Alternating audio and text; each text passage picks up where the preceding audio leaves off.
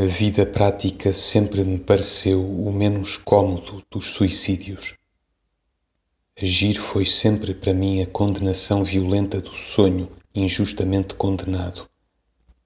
Ter influência no mundo exterior, alterar coisas, transpor entes, influir em gente, tudo isto pareceu-me sempre de uma substância mais nebulosa que a dos meus devaneios a futilidade imanente de todas as formas da ação foi desde a minha infância uma das meditações mais queridas do meu desapego até de mim.